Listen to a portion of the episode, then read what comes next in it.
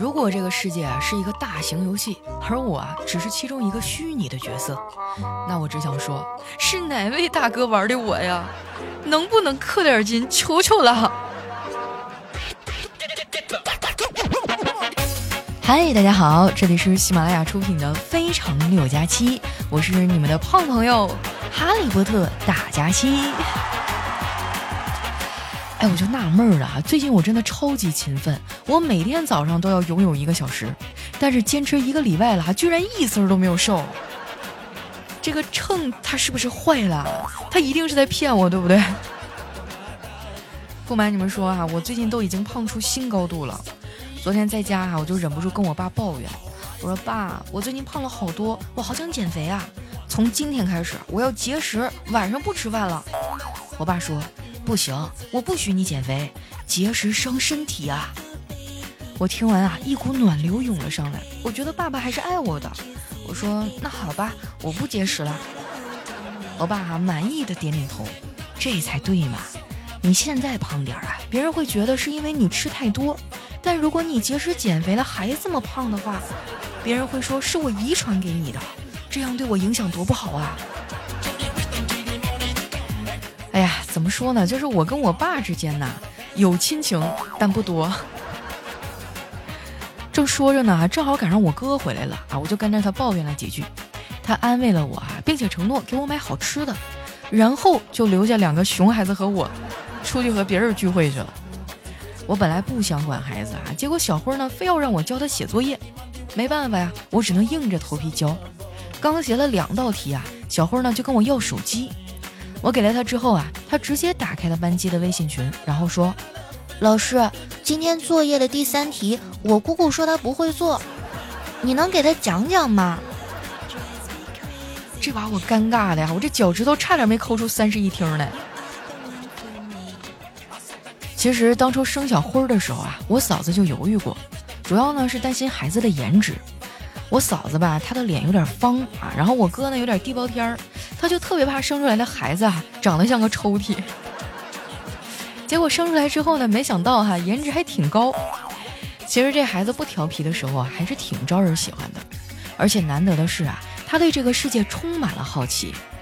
前几天吃饭的时候呢，他突然问我嫂子：“妈妈，我是从哪里来的呀？”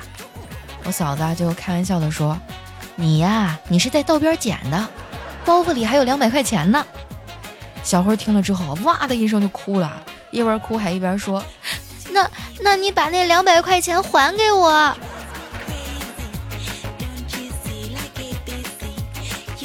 看着小辉写完作业啊，我又陪着他们俩玩了半天。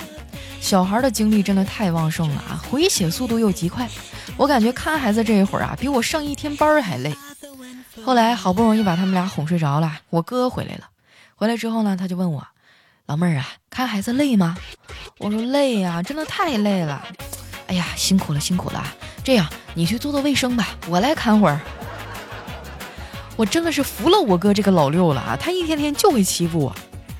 不过不得不说呀，我哥这一代人教育孩子的方式啊，真的不同了。以前我们爸妈那一辈儿哈，讲的是奉献啊，要为了孩子牺牲一切，完全没有了自我。但是现在这波八零后、九零后的家长啊，想开了。他们现在的育儿观是：再甜不能甜孩子啊，再苦不能苦自己。儿孙自有儿孙福，没有儿孙我享福。穷养儿子穷养女哈，富养自己长身体。孩子年龄小啊，以后有的是吃的。我不行，我吃一顿少一顿。我周围呢还有好多丁克的朋友啊，他们压根就不想生孩子。我也理解他们啊，毕竟养活自己就已经很难了。赚钱那么不容易，还生个孩子哈？你说跟着吃苦受累干嘛呢？我有一个朋友啊，是个真正的丁克啊，她跟她老公结婚十五年了都没有要孩子。说起来啊，她真的挺难的。大学毕业就开始北漂，那个时候呢，她住在地下室里啊，我还去住过一晚上。怎么说呢？啊她就是我见过的和老鼠相处最和谐的人了。晚上关灯睡觉的时候呢，衣柜里那老鼠不是叽叽叽叽的叫吗？哎，然后我那朋友就抬起头啊，很温柔的说了一句：“你们几个今天怎么这么晚还不睡啊？别说话了，快睡觉。”哎，我当时就觉得他特别牛。直到后来啊，我来了上海啊，开始跟那个大蟑螂同居，一开始呢，我会被吓哭啊，并且想打死他们。后来半夜呢，我看到他们聚在一起啊，我会十分淡定的跺跺脚啊，喊他们散会了啊。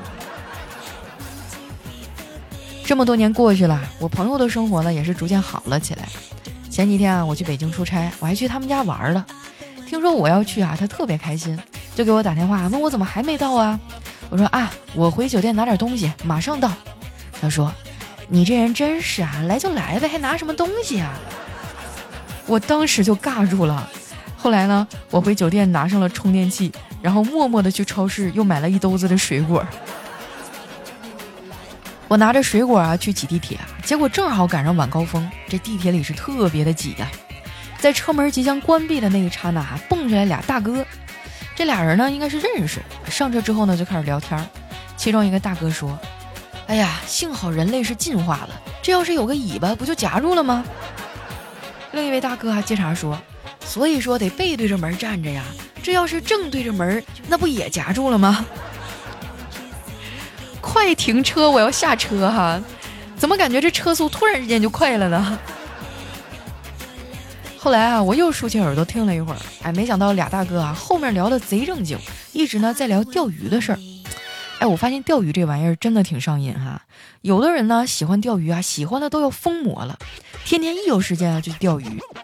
我有一朋友啊，就是一个钓鱼成瘾患者。不过呢，他最近比较惨啊，他女朋友不让他晚上出去钓鱼了，他白天上班呢又没有时间去。所以呢，他就打电话找我们这些朋友啊，给他打掩护啊，说我们一起吃饭去啦，啊，一起打游戏去啦。不过呢，都没有用啊，他那女朋友就跟福尔摩斯似的啊，分分钟拆穿我们。本来以为呢，我朋友这一次啊要把钓鱼给戒了，没想到啊，他刚才给我打电话，兴奋地告诉我，他对象允许他晚上出去钓鱼了。我就有点好奇啊，问他，哎，你是怎么说服嫂子的呀？你跪下求他了？我朋友说没有。昨天晚上，你嫂子起床上厕所的时候，看到我做梦啊，都在那儿撒窝料，觉得我太可怜了，就允许我去了。我朋友啊，不仅爱钓鱼，还在玩短视频。短视频的内容呢，就是拍他钓鱼。我看过他的号啊，数据居然还不错。刚才打电话的时候呢，又聊到这个，我就问他，我说哥啊，你觉得拍抖音最大的烦恼是什么呀？他想了想说。拍的时候啊，生怕别人看见；发出去的时候呢，又生怕别人看不见。我特别羡慕他，不仅啊有一份稳定的工作，副业也搞得有声有色。关键是呢，这个副业他还很喜欢。我也想要一份收入不错的副业啊，因为我最近真的太缺钱了。听我唉声叹气的呀，哥们儿就劝我，他说：“佳期啊，也许你现在会觉得自己收入低，每天很发愁，其实真的没有必要。”你应该把眼光放得长远一些，想想等到你老了之后，可能还没有现在收入高呢。哼，说的好有道理哈，我竟无法反驳。但我还是觉得啊，搞钱很重要。我跟小黑闲着没事儿哈，就讨论过这个问题，他非常同意这观点，并且特别强调啊，说男人更需要不断的去搞钱。我本着啊新时代新观念的态度啊，我说这方面其实男女都一样。小黑啊，冲我翻了个白眼儿，说：“那你知道一个月赚三千的男人和一个月赚三十万的男人有什么区别吗？”我摇摇头啊，我说不知道。他接着说：“如果一个男人的月薪是三千，他下班就打游戏啊，周末宅到家里，你就会觉得啊，这个男人不求上进；但是一个男人年收入上百万，下班就打游戏啊，周末宅在家里，你就会觉得这个男人爱好简单，是个可以托付终身的男人。”这一点呢，我不太同意他的看法。如果这样说，那渣男也不会给女孩子花钱啊。但是他们的女生缘一直都很好，这是为什么呢？因为哈，他们能给女孩提供情绪价值。我觉得谈恋爱这个事儿吧，真金白银是一方面，能提供情绪价值也很重要。你看我哥哈，这方面就做得很好，嘴儿非常甜啊，很多危机呢都能被他给化解掉。之前啊，他跟我嫂子刚谈恋爱那会儿啊，一不小心惹了他，哎，这把我嫂子气的直接离家出走了。我哥当时啊，一刻都没耽误，立马出去找。很快呀，他就找着了。我嫂子很惊讶，就问他：“为啥我躲起来了，你这么容易就能找到我呀？”我哥说：“那是因为我善于发现美呀。”然后我嫂子就开开心心的跟他回家了。不得不说呀，我哥眼光真不错啊！我嫂子嫁过来这么多年了，我们全家人都很喜欢她。我刚工作那阵子啊，手里也没啥钱，我嫂子啊就隔三差五带我出去逛逛街，还给我买衣服。说到这个哈，我发现工作之后，我的消费观啊都发生了变化。我十六岁时的消费观啊是，一件衣服才二百，好便宜啊！我现在的消费观是啥？这衣服值二百。而且我现在啊，能网购就网购啊，因为网购便宜嘛，售后服务啊也比较周到。你要是不喜欢了、不合适，还能退货。而且我每次网购之前啊，都会用我的返利公众号“丸子幺五零”。如果说你也爱从网上买东西啊，那一定要记得关注这个号呢。四喜丸子的丸子啊，加上阿拉伯数字一百五。如果说你身边爱网购的朋友很多啊，你可以邀请他们啊。如果说对方通过你的邀请关注了这个返利公众号，那么他在使用这号购物的时候啊，你还可以额外的获得一部分佣金。如果说邀请的人多啊，那你每个月啥都不用干哈，就躺赚了。操作方式呢也很简单啊，关注了丸子幺五零之后呢，点击公众号右下角的会员中心，里面有一个邀请好友的选项，点击之后呢，会自动生成一个你的专属海报。你把这个海报啊发给你的朋友啊，或者是发到朋友圈里啊，啊发到群里啊都可以。如果说你不太懂呢，关注之后也可以咨询客服。咱实话实说哈，这个兼职呢肯定没办法让你年入百万呐，什么走上人生巅峰啊。但问题是它没啥本钱呀，操作又简单啊，赚点零花钱绝对是没有问题的。你说万一你周围啊小姐妹都特别能买买买，你推荐给她，不光她省钱了啊，你还额外还能赚点儿。是不是挺好的呀？对不对？而且呢，不仅网购能省钱啊，像你打车呀、加油啊，甚至点外卖啊，都能拿到相应的优惠和返利。马上就要双十一了啊，没关注的朋友抓紧时间关注起来啊！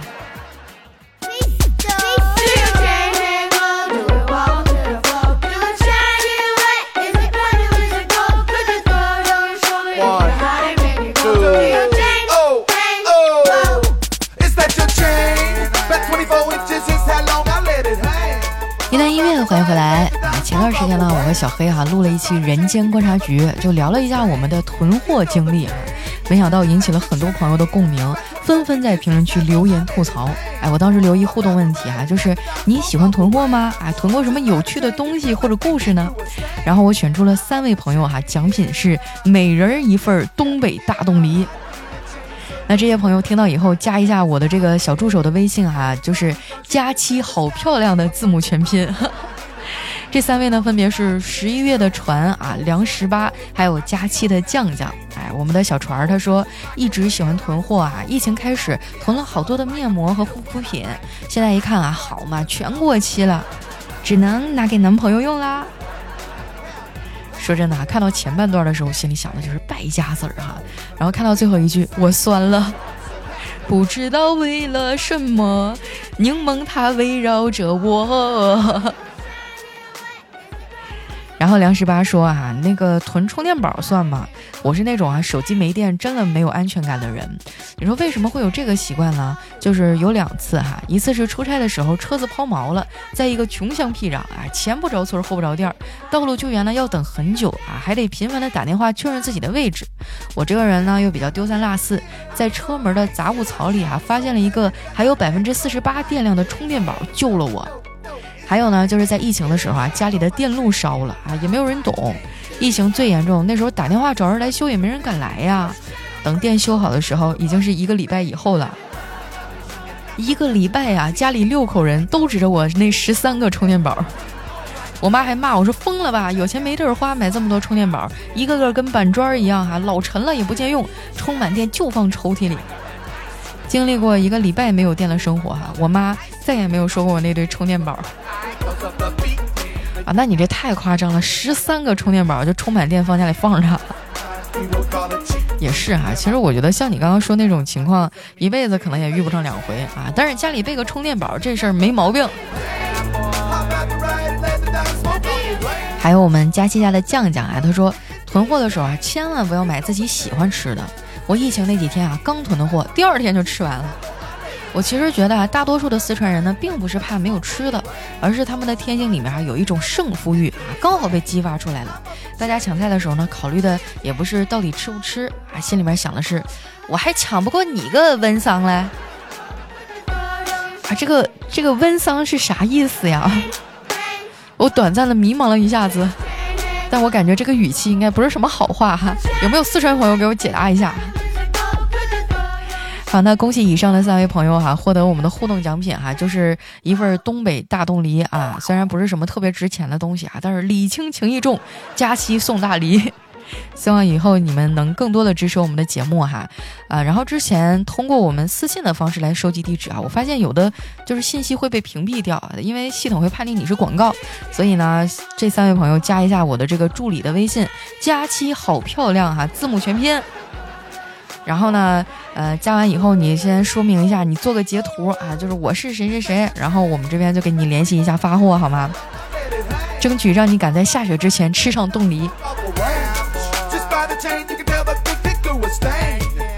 啊，那有很多朋友说佳期啊，我怎么样才能拿到你的奖品呢？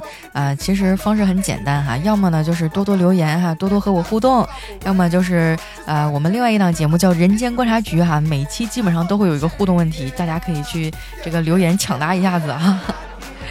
呃，接下来时间看一下我们其他朋友的留言。嗯，首先这位叫岁岁平安，他说我的假期故事不长也不难讲，就四个字儿，吃完就躺。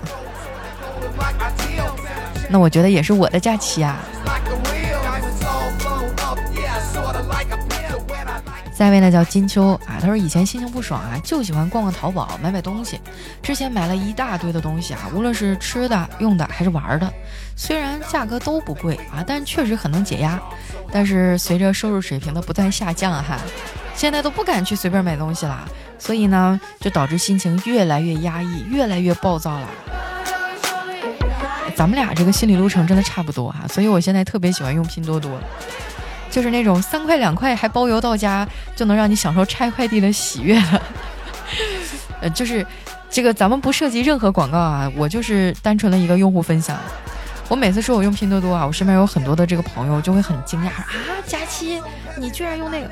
不是，我觉得拼多多上其实有很多的小玩意儿哈，就是一些生活用品，就是你对它质量要求没有那么高、那么苛刻，不会严重影响到你生活品质的这个东西哈。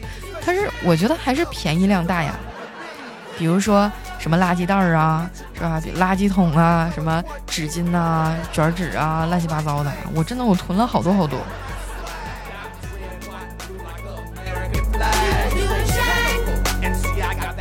下位呢叫佳气的抠脚大叔，他说一个女孩子啊去吃自助火锅，一坐下来就点了两大盘羊肉，一盘肉丸，两只大鱿鱼。风卷残云之后啊，他把嘴一擦，空盘子一收，点了一杯奶茶，优雅的喝了起来。不久以后呢，她的男朋友到了啊，说要给她点牛肉。女孩娇羞的说：“哎呀，不要啦，那些热量太高了，我要保持身材。”周围的人都懵了。那他们俩应该是。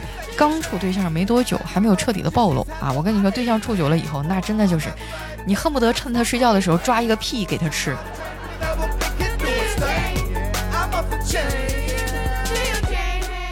下面呢叫思达啊，他说老婆不满我每天都玩游戏，于是有一天终于忍不住了，强行要求我把那些游戏删掉。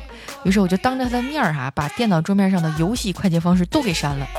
老婆更生气了，你以为我不知道吗？这样根本就没有删除。于是呢，他一把抢走我的鼠标哈，我当时吓得我特别紧张，都说不出话来。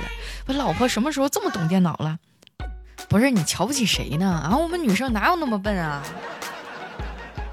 连卸载都不会了。我跟你说，现在很多女生游戏打的比男的都溜啊！我劝你不要太嚣张了。下一位呢叫社死现场啊，他说领导媳妇儿生了双胞胎，在群上发布消息。大家纷纷表示祝贺哈！为了迅速引起领导注意，我赶紧把字体调到最大，开始输入：“恭喜啊，生了一对双胞胎！”在打这个“双胞胎”三个字的时候啊，急匆匆的按下了 S B T 啊，然后就发出去了。结果这个屏幕上显示的是“死变态”，好大的三个字啊，还是黑体加粗，整个群顿时安静了。啊，你们用的是 QQ 群呐，还能黑体加粗字体？微信好像是不能。下一位呢叫丑你漂亮啊，他说单位旅游呢，一对夫妻是活宝啊，他们正从一个景点下来，哎，这老婆显得非常生气，对老公说：“你说你刚才在上面坐我旁边总黏着我，还老也不举，要你有何用？”老公说：“那总有人过来，我也没有办法呀。”我们听了哈哈大笑啊。老公解释说：“啊，别误会啊，他说的是手机自拍杆儿，人多了没法照相。”哎呀，我这安全带都系上了，你这车速突然就降下来了。下一位呢叫峨眉小道士啊，他说很多人的无线路由器啊都有密码，不在家的时候呢还会关了，一点分享精神都没有。我就一直开着无线路由器啊，也从来不设密码，让周围的人都可以搜到我的信号。连接成功呢，我就会很开心。虽然我的宽带欠费了哈，但是我觉得这并不重要啊，因为我给了他们希望。多损啊！你这个给了希望又破灭，这感觉更难受啊。下一位呢叫我爱荷花。他说这天在街上啊碰到了一个男孩一个女孩啊，也就四五岁吧，在玩游戏，谁赢了谁就可以弹对方的脑门一下。女孩赢了，这男孩很干脆的就让女孩弹了一下。过一会儿呢，男孩赢了，女孩啊紧张的闭上了眼睛，这个男孩呢却收起了曲起的手指，在女孩的额头轻轻的亲了一下。小渣男，你这么小的岁数就会这套路了，这长大了还得了？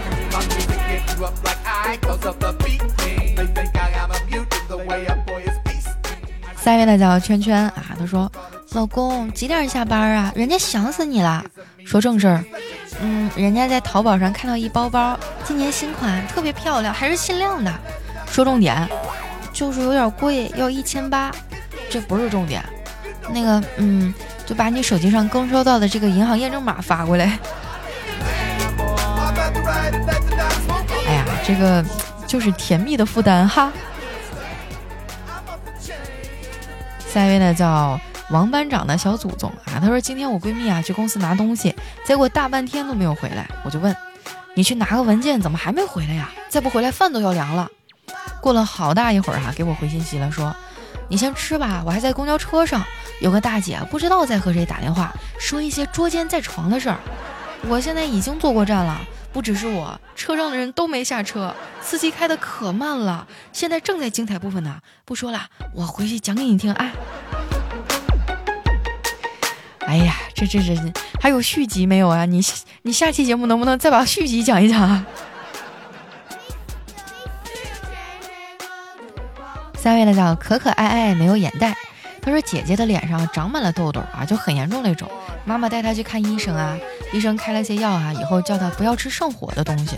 今天妈妈就看到他又在客厅一边看电视啊，一边咔咔的搁那吃薯片，她就很生气的夺过薯片说：“你再不管住你的嘴呀，你的脸就完蛋了。”然后姐姐啊立马抢回薯片说：“妈，吃货都是不要脸的。”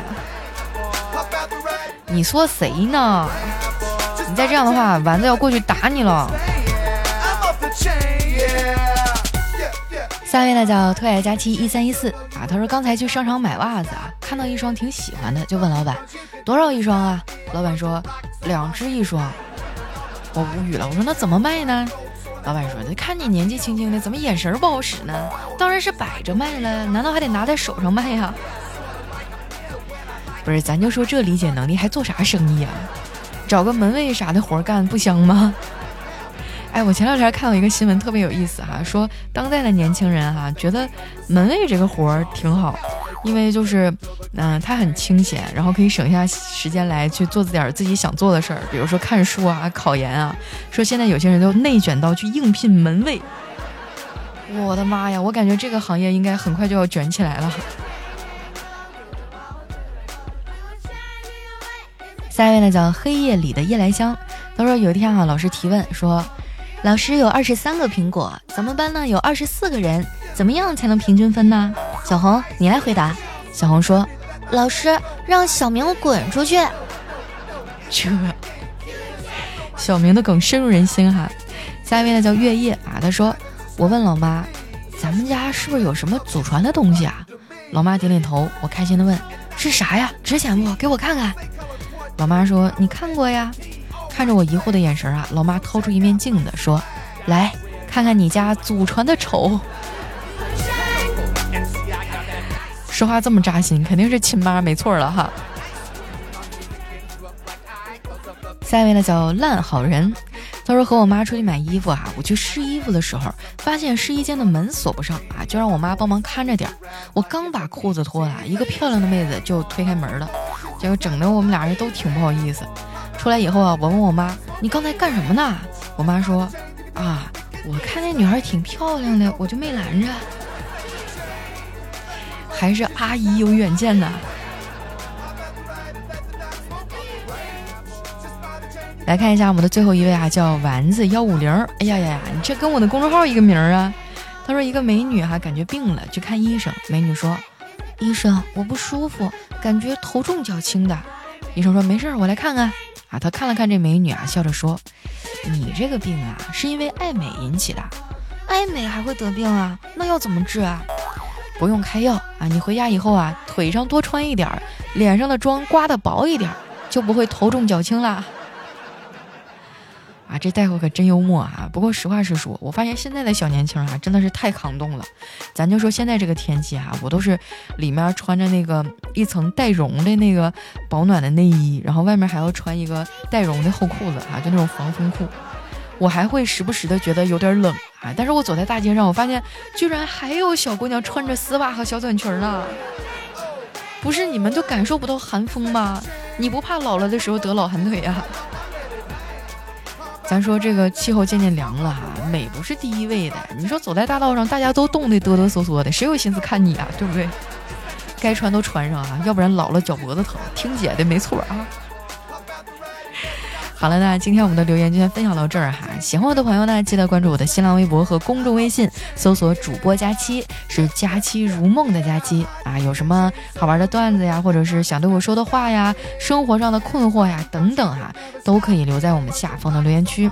那同时呢，也希望大家多多支持我们的另外一档播客对谈类节目，也是我跟我的好朋友小黑啊共同去制作的一个呃追热点的一个话题栏目吧。我觉得还挺有意思的哈。平时睡不着的时候可以听听。那今天我们的节目就先到这儿啦，咱们下期节目再见。